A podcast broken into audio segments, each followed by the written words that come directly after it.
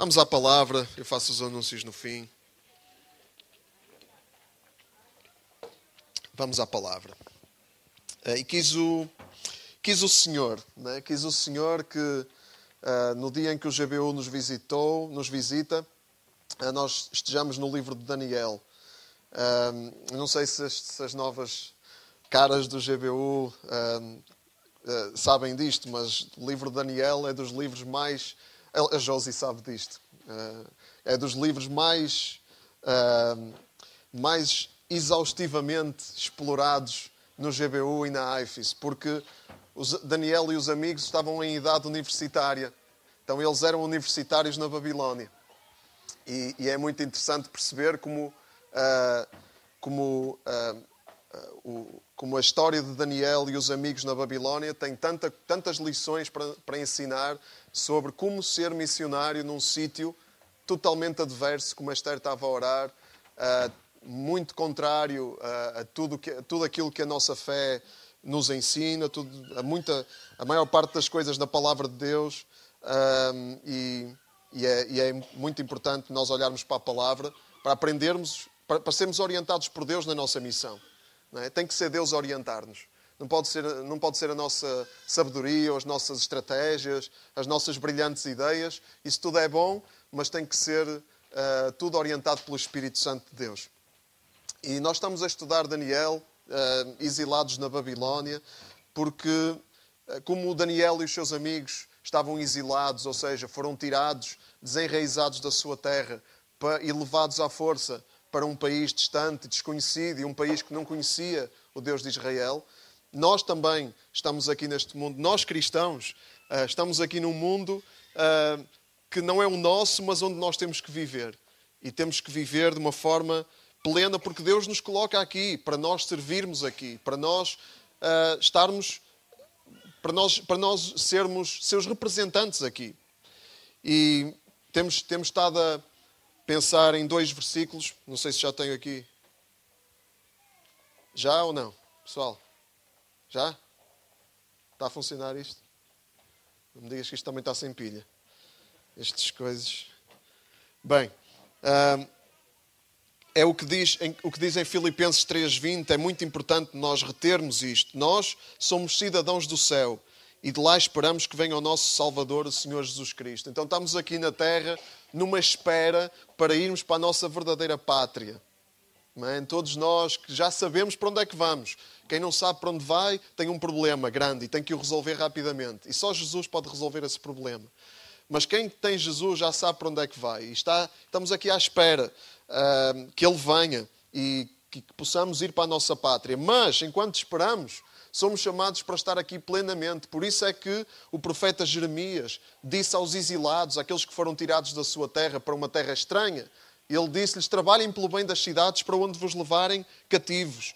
Peçam ao Senhor por elas, porque se essas cidades prosperarem, a prosperidade será vossa também. Então vocês vão, vão ser levados à força, vão ser levados por castigo de Deus, porque Deus uh, vai castigar a vossa desobediência, mas quando lá chegarem, não fiquem só à espera uh, que, venha, que, que venha a vossa liberdade. Não trabalhem, trabalhem, sirvam. Uh, porque se essas cidades prosperarem, orem por essas cidades, porque se essas cidades prosperarem, a prosperidade será a vossa também. Então é isto, é, é, é esta a nossa, a nossa vida, a nossa missão é assim. Nós temos estas duas dimensões que têm que estar sempre presentes. Por um lado não somos de cá, mas por outro lado estamos cá. E essas duas dimensões têm que estar sempre bem equilibradas na nossa vida. Um, nós, nós estamos aqui com uma missão e Jesus, Ele deixou essa missão muito clara. E nós já vimos isso na, na visão do GBU. A, missão muito clara é: vão e façam com que todos os povos se tornem meus discípulos. Nós estamos aqui para fazer discípulos de Jesus, aqui e nas nações, onde quer que Deus nos chame. Agora, onde é que está Deus enquanto nós estamos aqui? Que segurança é que nós podemos ter que Deus, de facto, Ele está no controle?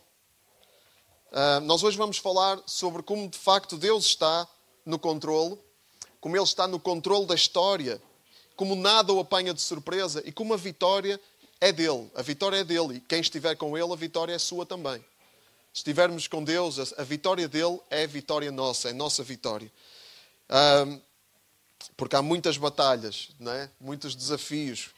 E da última vez que estivemos em Daniel, estivemos em Daniel 2, e vimos como o rei Nabucodonosor, o rei da Babilónia, tinha tido um sonho um, e ficou muito incomodado com esse sonho. Então chamou os adivinhos e os sábios da Babilónia para. Mas ele, ele não queria só que lhe interpretassem o sonho, que lhe dissessem o que o sonho significava. Ele, ele exigiu que os sábios da Babilónia lhe dissessem o próprio sonho. E claro que eles não conseguiram dizer-lhe o próprio sonho. E então o rei decidiu, uh, tomou uma decisão muito sábia, que foi matá-los a todos. Não é? Estou a ser irónico, obviamente. Uh, ele decidiu matar todos os, os sábios da Babilónia porque não lhe conseguiram contar o sonho. E entre os sábios estava Daniel e os seus amigos, que também iam pelo mesmo caminho. Não é? Uh, mas Daniel, quando soube disso, ele confiou que o Deus dos céus lhe ia revelar o sonho e o significado do sonho, e que o ia livrar a ele e aos outros uh, sábios, aos outros, uh, às outras pessoas que estavam destinadas a morrer, que os ia livrar da morte. E Deus de facto fez isso. E Daniel foi à presença do rei revelar-lhe o sonho e o seu significado. E nós vamos ler aqui em Daniel 2, 24, 49. Vamos abrir aí em Daniel. Daniel 2, 24, 49.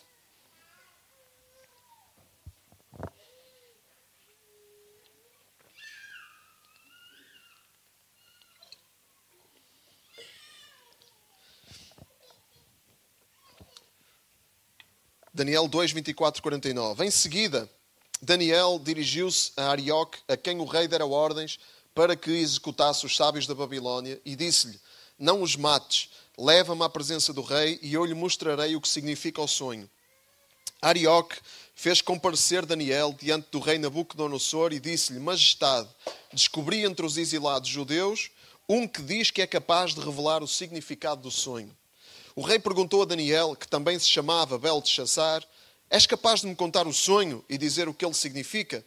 Daniel respondeu-lhe: Saiba, Vossa Majestade, que não há nenhum sábio, adivinho, mago ou astrólogo capaz de lhe revelar esse mistério. Mas há um Deus nos céus capaz de revelar os mistérios. Ele quis informar Vossa Majestade sobre o que vai acontecer no futuro. Na visão que teve enquanto estava a dormir, o seu sonho foi o seguinte: deitado na sua cama, Vossa Majestade sonhou acerca do futuro. Deus, que revela os mistérios, mostrou o que vai acontecer. E esse sonho misterioso foi-me revelado, não porque eu seja mais sábio do que os outros, mas para que Vossa Majestade conheça o significado do sonho que teve e perceba aquilo que o preocupava. Vossa Majestade viu diante de si uma estátua gigantesca, muito brilhante e de aspecto impressionante. A cabeça era feita de ouro puro, o peito e os braços eram de, eram de prata, o ventre e as coxas eram de bronze, e as suas pernas eram de ferro, e os pés em parte de ferro e em parte de barro. Enquanto Vossa Majestade olhava, uma grande pedra soltou-se de um rochedo, sem que ninguém lhe tocasse, e bateu nos pés de ferro e de barro da estátua, fazendo-os em pedaços. Como consequência, não só o ferro e o barro, mas também o bronze, a prata e o ouro desfizeram-se em pó. E como o pó da eira no verão, o vento espalhou de tal maneira que não ficou nenhum vestígio. Porém, a pedra cresceu até se transformar numa montanha que cobriu a terra. Este foi o sonho. Agora vou dizer a Vossa Majestade o que ele significa. Vossa Majestade é o maior de todos os reis. O Deus dos céus deu-lhe soberania, poder, domínio e honra. Fê-lo Senhor de toda a humanidade e de todos os animais e aves, onde quer que se encontrem. Vossa Majestade é a cabeça de ouro. Depois de Vossa Majestade virá outro reino, não tão poderoso como o seu, que será seguido de um terceiro, um reino de bronze, que dominará sobre toda a terra. Em seguida surgirá um quarto reino, forte como o ferro, que faz tudo em bocados e destrói. E assim como o ferro tudo faz em bocados, também fará em bocados e destruirá os reinos anteriores. Vossa Majestade viu ainda que os pés e os dedos dos pés da estátua eram em parte de barro e em parte de ferro.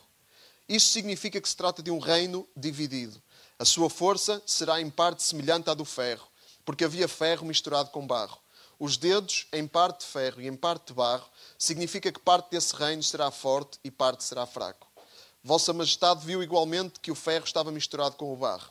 Isso significa que os governantes desse reino tentarão unir as suas famílias por casamento, mas não o conseguirão. Da mesma maneira que o ferro se não pode misturar com o barro. No tempo desses reis, o Deus dos céus fundará um reino que não terá fim. Esse reino nunca será conquistado por outro povo, mas aniquilará por completo todos os outros reinos e permanecerá para sempre. Por isso, Vossa Majestade viu como uma grande pedra se soltou de um rochedo, sem que ninguém lhe tocasse, e reduziu a pó o ferro, bronze, barro, prata e ouro. O Deus que é poderoso quis assim mostrar a Vossa Majestade o que irá acontecer no futuro. O que acabo de relatar foi o que o rei viu em sonhos, e esta interpretação é verdadeira. Então o rei Nabucodonosor inclinou-se respeitosamente até ao chão, diante de Daniel, e deu ordens para que lhe apresentassem sacrifícios e ofertas. E dirigindo-se a Daniel, o rei disse: O vosso Deus é o maior de todos. Ele domina sobre todos os reis e só ele revela os mistérios. De facto, só tu foste capaz de me desvendar este mistério. Em seguida, concedeu a Daniel grandes honras e ofereceu-lhe muitos e valiosos presentes. Entregou-lhe ainda o governo da província da Babilônia e fê-lo chefe supremo de todos os sábios do país. A pedido de Daniel, o rei nomeou Shadrach, Meshach e Abed-nego para a administração da província da Babilônia, enquanto Daniel ficava no palácio real.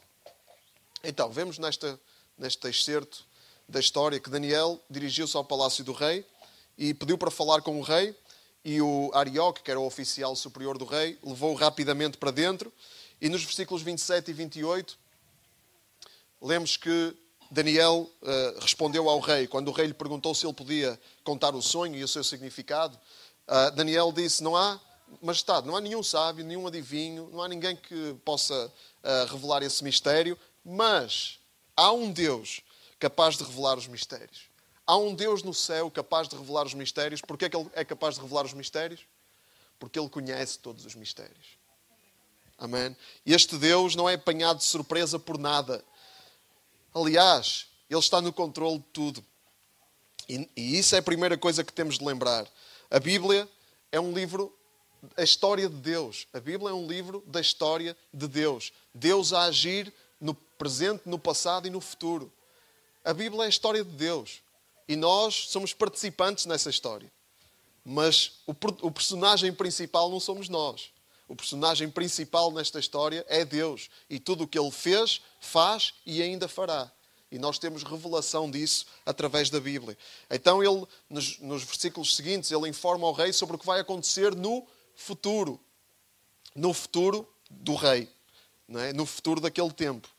Uh, ele quis, quis informar uh, Deus quis informar Vossa Majestade sobre o que vai acontecer. Deus quis se revelar àquele rei, àquele rei pagão, uh, àquele rei que não conhecia Deus. Mas Deus, ele, ele enviou um sonho àquele rei, porque Deus queria falar com ele. Deus queria se revelar a ele.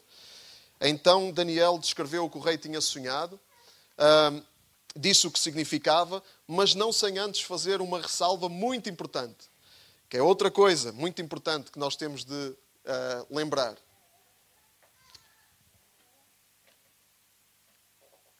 Está difícil. Uma importante ressalva.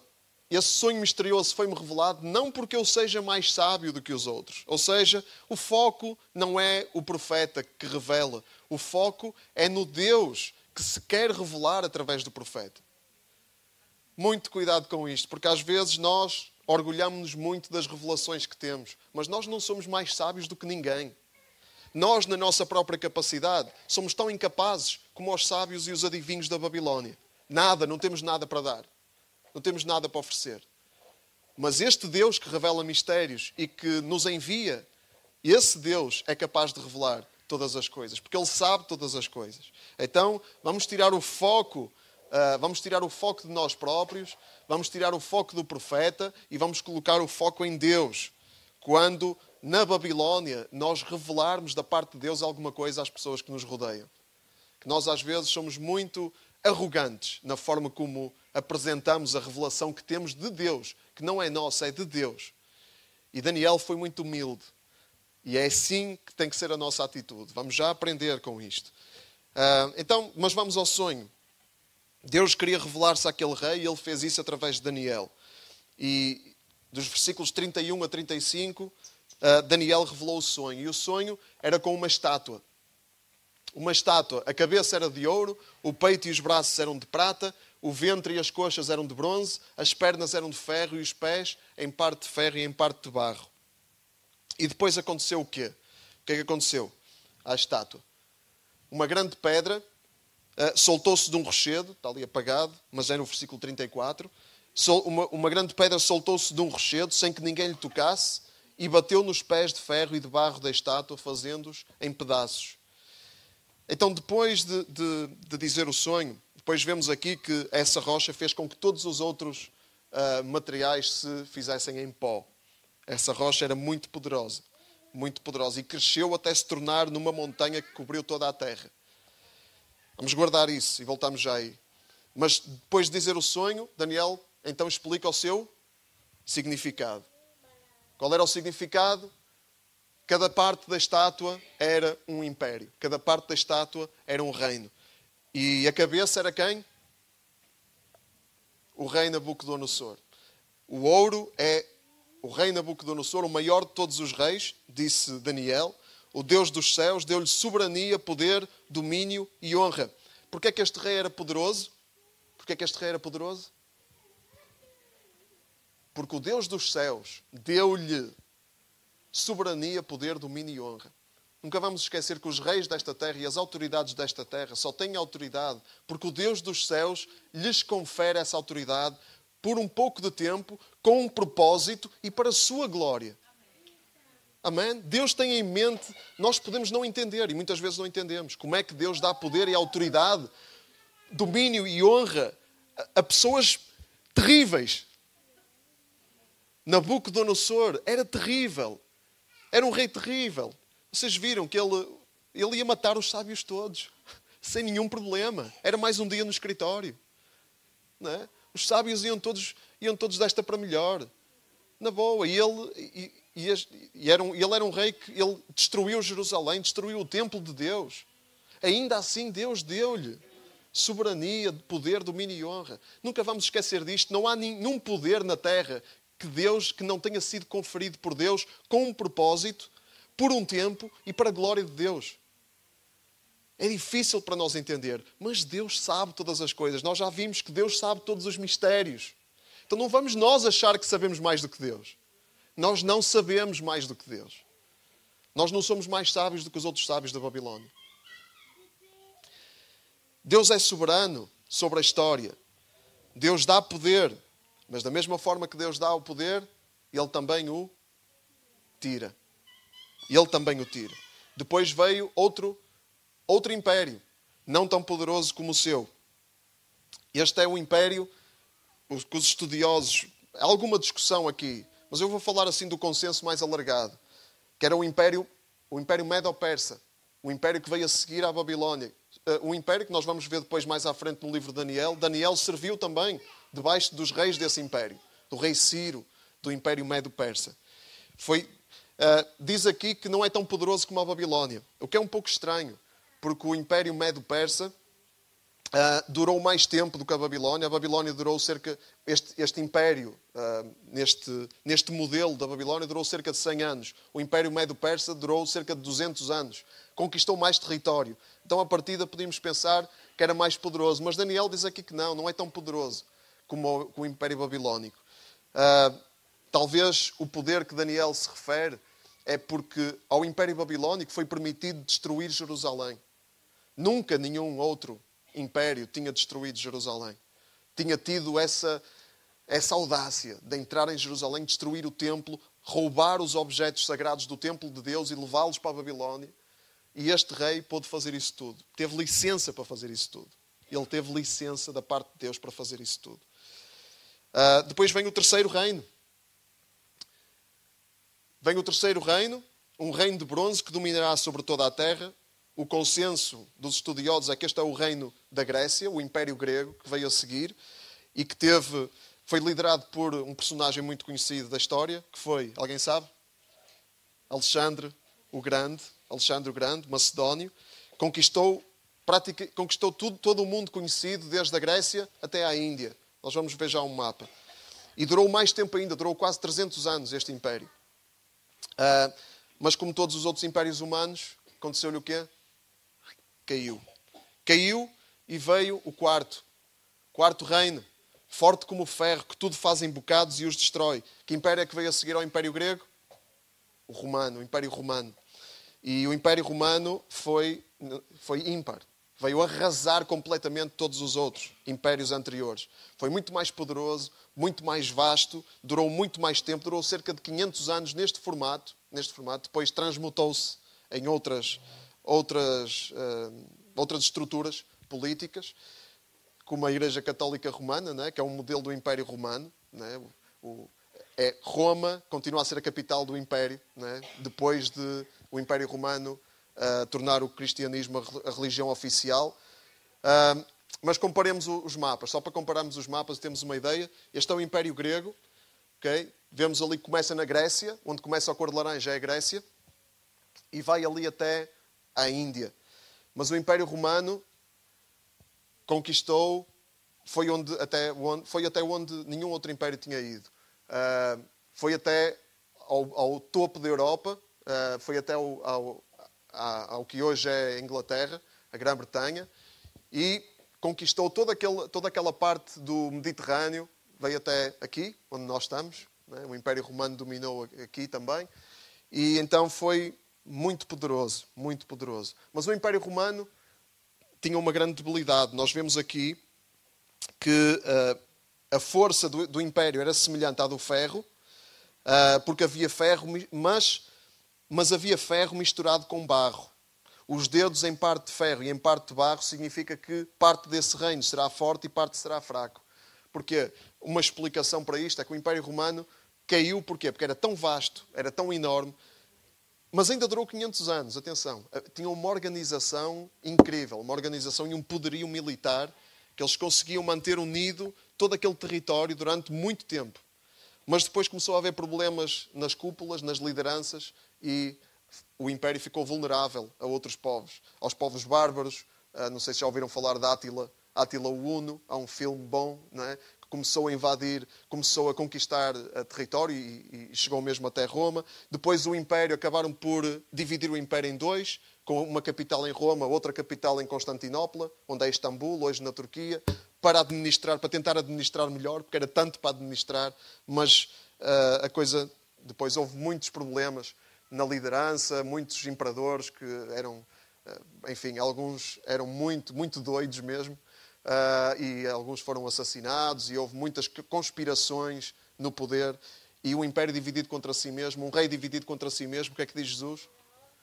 Não subsistirá. Um império dividido contra si mesmo não subsistirá. Então, uh, Roma caiu, mas o sonho, não, o sonho do rei que Deus revelou a Daniel não ficou por aqui. Não fica por aqui. Nós até aqui vemos que todos os reinos dos homens, apesar de terem muita glória, serem muito, poderosos durante muito tempo, o que é que lhes acontece? Inevitavelmente, acabam por cair. Acabam por cair, porque nenhum reino humano é eterno. Todos estes reinos têm os seus dias contados, apesar de parecerem muito fortes e gloriosos. Mas vão cair. Eles vão cair.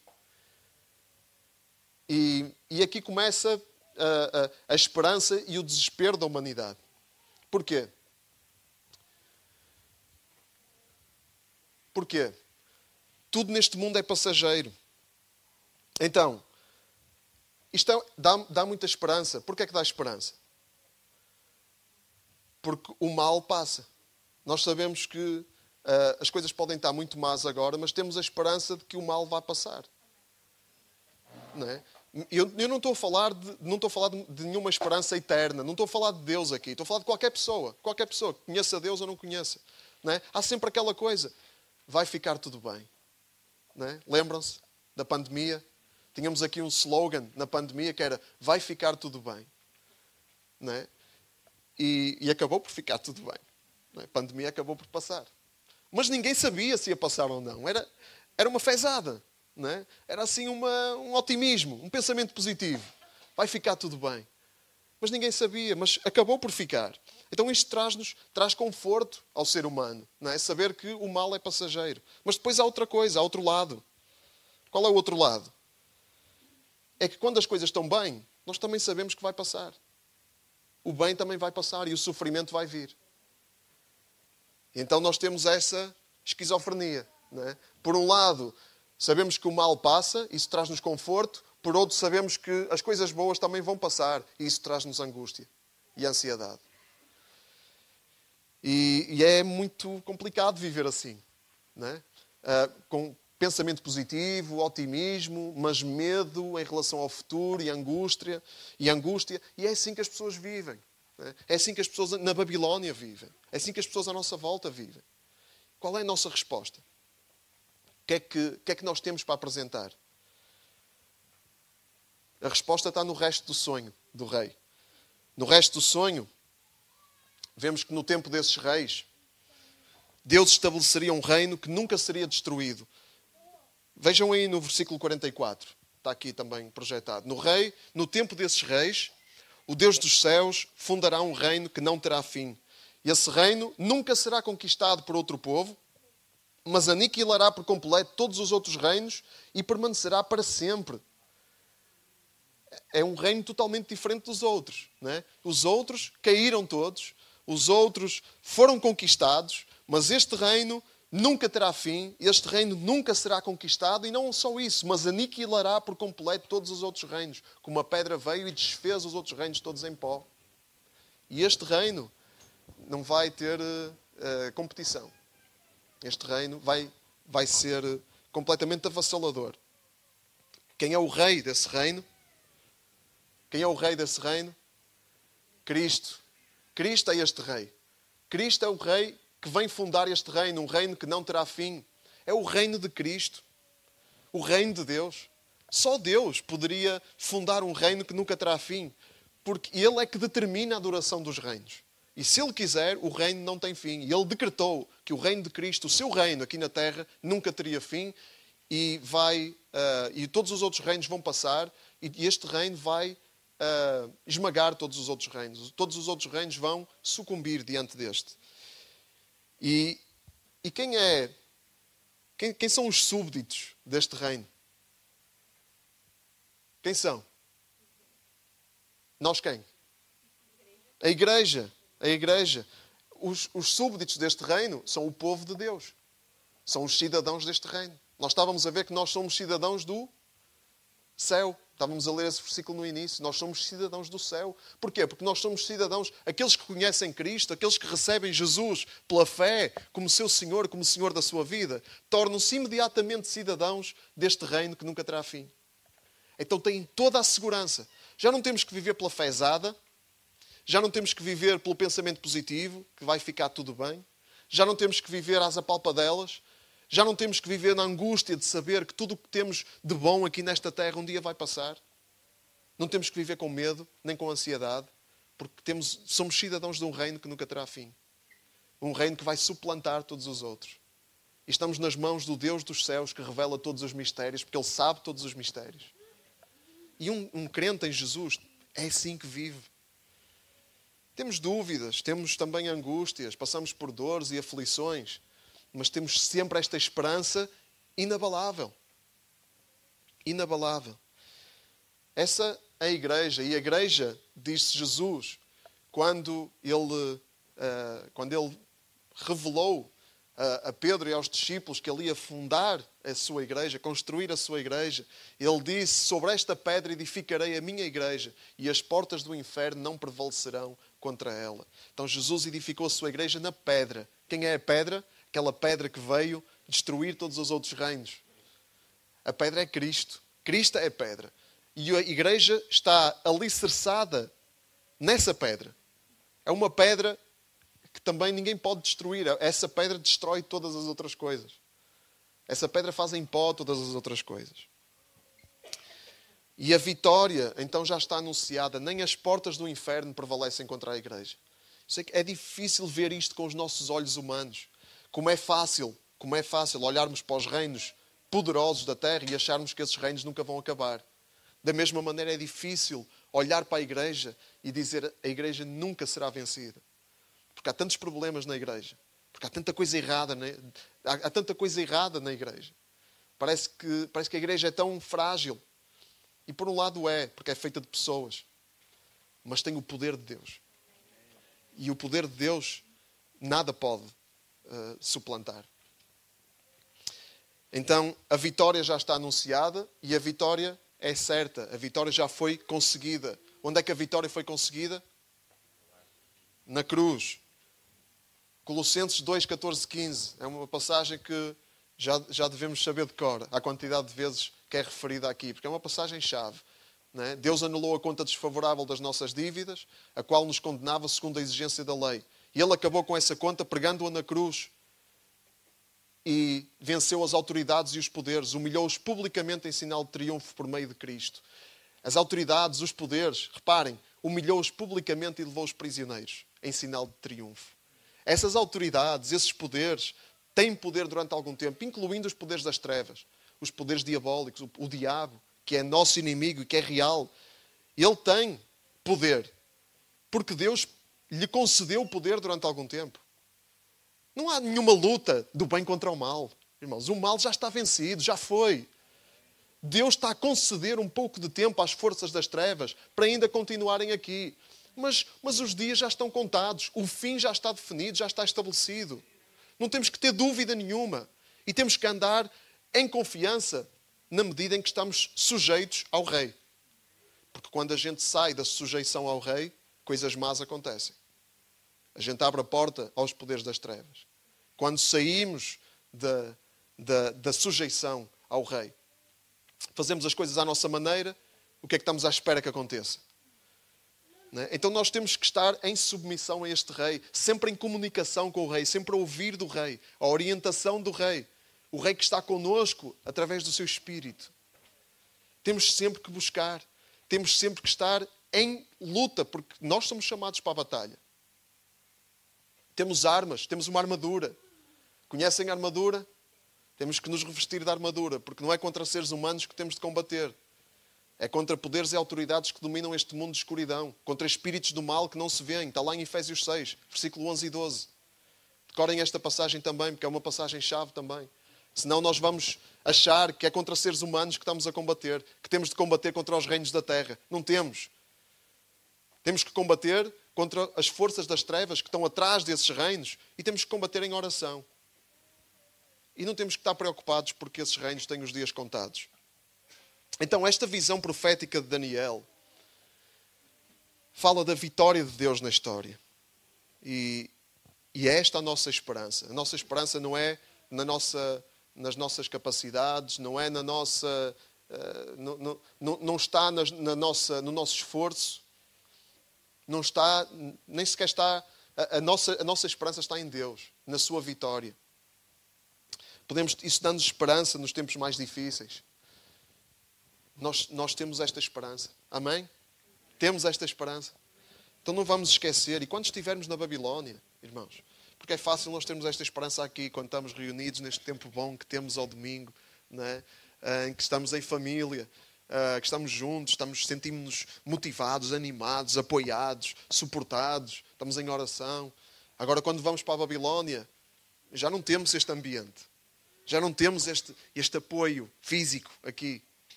Temos, temos que nos apoiar uns aos outros em oração. Temos que estar juntos também, mas, mas vamos estar muito sozinhos na Babilónia, porque é a vida de um missionário. É estar num, num contexto adverso, num contexto que, que é difícil. E aí testemunhar. E aí partilhar a palavra. E aí anunciar o Evangelho.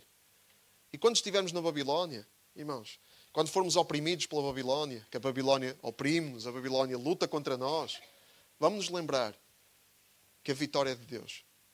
Vamos nos lembrar, podemos ter toda a segurança, toda a esperança que Ele está connosco, que Ele conhece os mistérios, nós não sabemos o futuro, Ele sabe se estamos debaixo da autoridade de algum Nabucodonosor, que às vezes ficamos debaixo da autoridade de alguns Nabucodonosores e não é nada fácil. Vamos nos lembrar que esse, essa autoridade está lá porque Deus lhe conferiu a autoridade durante algum tempo. Isso leva-nos, como disse o apóstolo Paulo, e como Daniel fez, a submetermos às autoridades deste mundo, que temos que nos submeter, não desobedecendo a Deus. Isso é outro, pois é outro desafio que nós temos, porque às vezes as autoridades deste mundo querem que a gente desobedeça a Deus e vamos ver em Daniel que isso aconteceu e como ele lidou com isso. Vai ser exemplo para nós também. Mas não nos vamos esquecer, tudo aquilo que nós enfrentamos, Deus está, eh, Deus está totalmente, eh, Deus é totalmente conhecedor de tudo isso. Não só do presente, mas do futuro. Mas não nos podemos esquecer, só mais uma coisa, para terminarmos, não nos podemos esquecer que esta esperança não é só para nós. Não é só para nós. Esta esperança é para revelar, Deus quer revelar esta esperança a toda a gente. Deus quer se revelar. Aliás, Deus revelou este sonho, uh, como já falamos, a um rei pagão. Era um rei horrível, irmãos. É, é a mesma coisa que Deus revelar em sonho ao Vladimir Putin. É a mesma coisa, irmãos. Um rei, que, um, um, uma autoridade que está a invadir outro país, como o Império Babilónico invadia outras nações e matava e destruía. É a mesma coisa, irmãos. Deus quer se revelar a essas pessoas.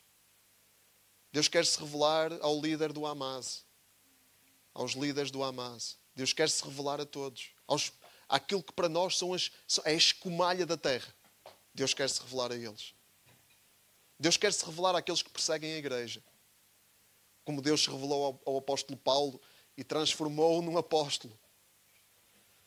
E Paulo era uma pessoa horrível aos nossos olhos, segundo os critérios humanos. Mas Deus tinha um plano, Deus queria se revelar. E nós somos os embaixadores de Deus. Ele quer nos usar para se revelar. Ele quer, quer nos usar para se revelar às, às pessoas que para nós são a escumalha da terra na Babilónia. Diz em 2 Coríntios, capítulo 5, fala da nossa missão. Deus, por meio de Cristo, reconciliou consigo a humanidade, não tendo em conta os seus pecados, e encarregando-nos de anunciar a palavra da reconciliação. Portanto, somos embaixadores de Cristo. E é Deus que exorta por nosso intermédio. Em nome de Cristo vos pedimos, irmãos, que se reconciliem com Deus. Nós somos reconciliados com Deus, fazemos as pazes com Deus pela graça de Jesus, que nos dá esse caminho, essa oportunidade mas não é para nós ficarmos confortáveis na nossa reconciliação. Porque enquanto estamos neste mundo, é para sermos embaixadores dessa reconciliação. Embaixadores fala disso, não é? De política. É? Embaixadores. Embaixadores de um governo. Embaixadores de um reino. É isso que Deus nos chama para ser. E, e cabe-nos a nós ser uh, estes embaixadores. Cabe-nos a nós sermos Daniéis. Daniéis que interpretamos as angústias, interpretamos os sonhos, interpretamos as preocupações das pessoas à nossa volta. Quais são as preocupações das pessoas à nossa volta? Quais são as ansiedades das pessoas à nossa volta? O que é que as está a preocupar? O que é que as angustia? Conhecemos, estamos a ouvir as pessoas à nossa volta. Daniel ouviu o sonho do rei. Ele ouviu a angústia do rei. Ele ouviu a angústia do rei. Também ele não tinha muita escolha, não é? porque senão. Mas, mas mesmo que tivesse, eh, eu acredito que Daniel teria essa, essa, essa, essa compaixão. É? E, e nós temos que ter essa compaixão de ouvir as pessoas à nossa volta e revelarmos este Deus. E como é que as pessoas vão reagir? Vamos ver como é que vamos terminar vendo como é que este rei reagiu à revelação de Deus.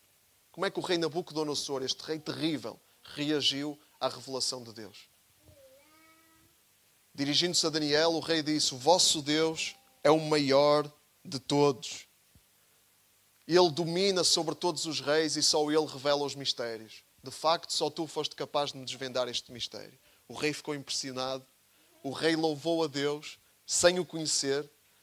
E nós vemos que o rei Nabucodonosor era muito de impulso, era muito de emoções. Nós vamos ver depois mais à frente que ele esqueceu rapidamente disto. É?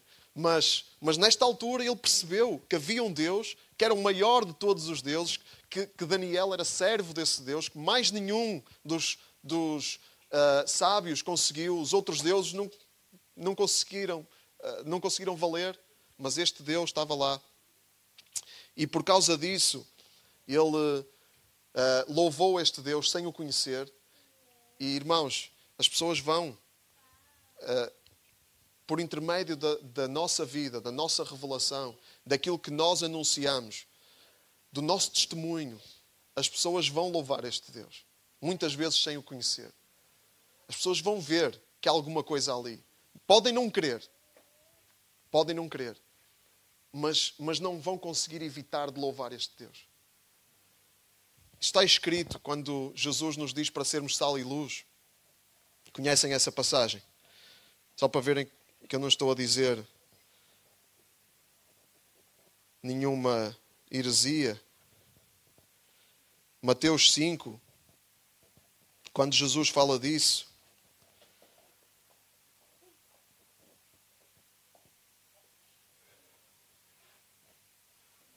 onde é que isso está? Quando ele diz que somos sal, o sal do mundo, a luz da terra. Do mesmo modo, versículo 16: façam brilhar a vossa luz diante de toda a gente, para que vejam as vossas boas ações, para que vejam as vossas boas ações e deem louvores ao vosso Pai que está nos céus. Reparem que Jesus aqui não está a dizer que toda a gente se vai converter, mas que vão ver as boas ações e vão dar louvores ao, ao vosso Pai. Isso vão fazer. Depois o resto fica é Deus que trata. Depois o resto, o Espírito Santo de Deus é que trata no coração de cada um. Nosso, o nosso papel é ser sal e luz. O nosso papel é ser testemunho. O nosso papel é ser embaixadores. É para isso que Deus nos chama. Esse, este rei louvou a Deus porque ele, ele viu que Deus era real. E nós? Estamos dispostos a ser Daniéis?